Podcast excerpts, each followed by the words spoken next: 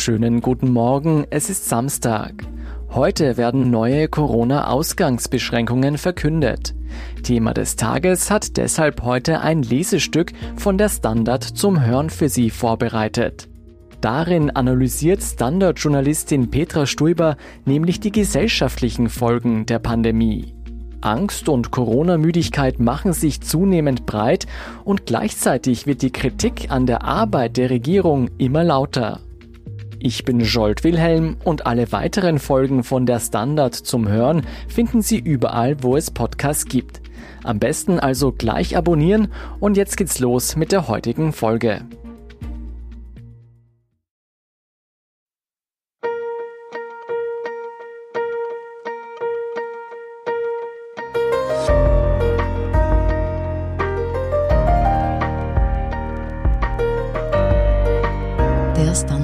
Zum Hören. Unsere spannendsten Lesestücke, vorgelesen von Andrea Tanze. Heute Wie die Pandemie die Gesellschaft spaltet von Petra Stuiber. Ein Oktoberwochenende im Osten Österreichs, mitten in den herbstlichen Wäldern der Voralpen. Eine gemütliche Hütte, zu der man wandern oder auch mit dem Auto fahren kann. Sie ist an diesem Wochenende gesteckt voll. Dort hat nämlich die nette Großfamilie den Gastraum belegt. Man sitzt gedrängt, festlich gewandert in Dirndeln und Lederhose. Frauen, Männer, Kinder, Senioren und ältere Damen. Mindestens 50 Personen, die ganz offensichtlich eine Familienfestivität begehen. Keine Masken, gemütliches Beisammensitzen, plaudern, lachen, essen und trinken und Baby statt Baby-Elefantenabstand. Zufällig vorbeikommende Wanderer bleiben lieber im Nebel vor der Hüttentür sitzen.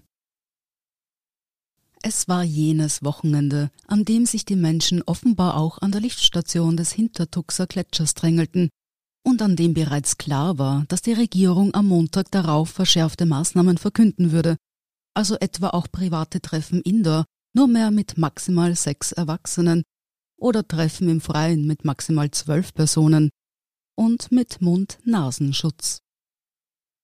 Hier also heitere Sorglosigkeit, dort das Anziehen der Restriktionsschraube. Zwei Seiten ein und derselben Pandemiemedaille.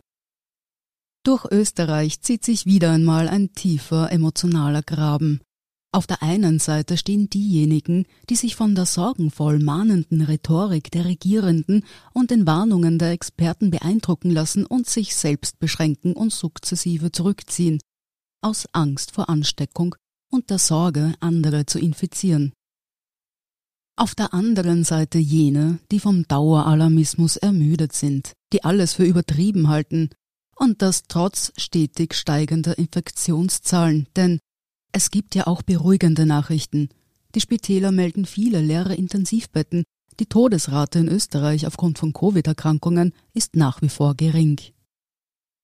Das Problem hat der deutsche Virologe Christian Drosten vor kurzem so erklärt.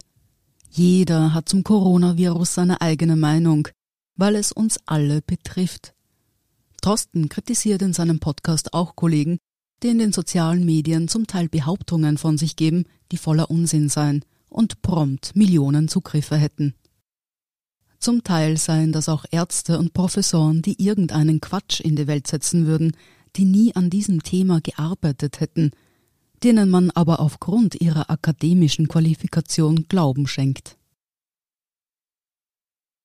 Sie hören, wie die Pandemie die Gesellschaft spaltet.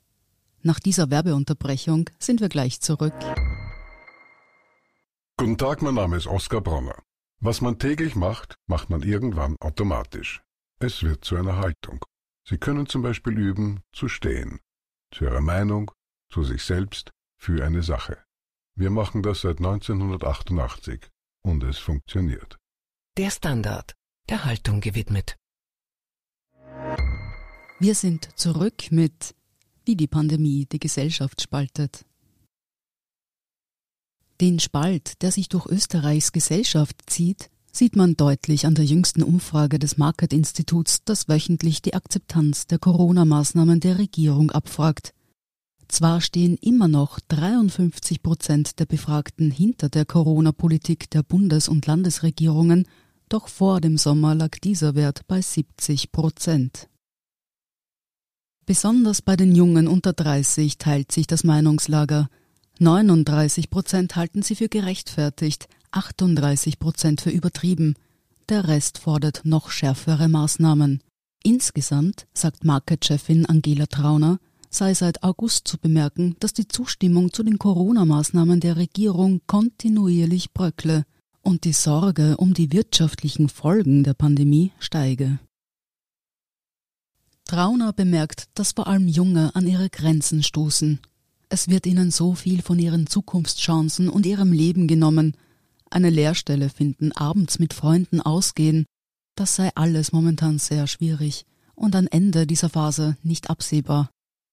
Zudem sind die Corona-Müden oftmals auch darüber erbost, wenn sie sich in eine Reihe mit Verschwörungstheoretikern und Virusleugnern gestellt sehen.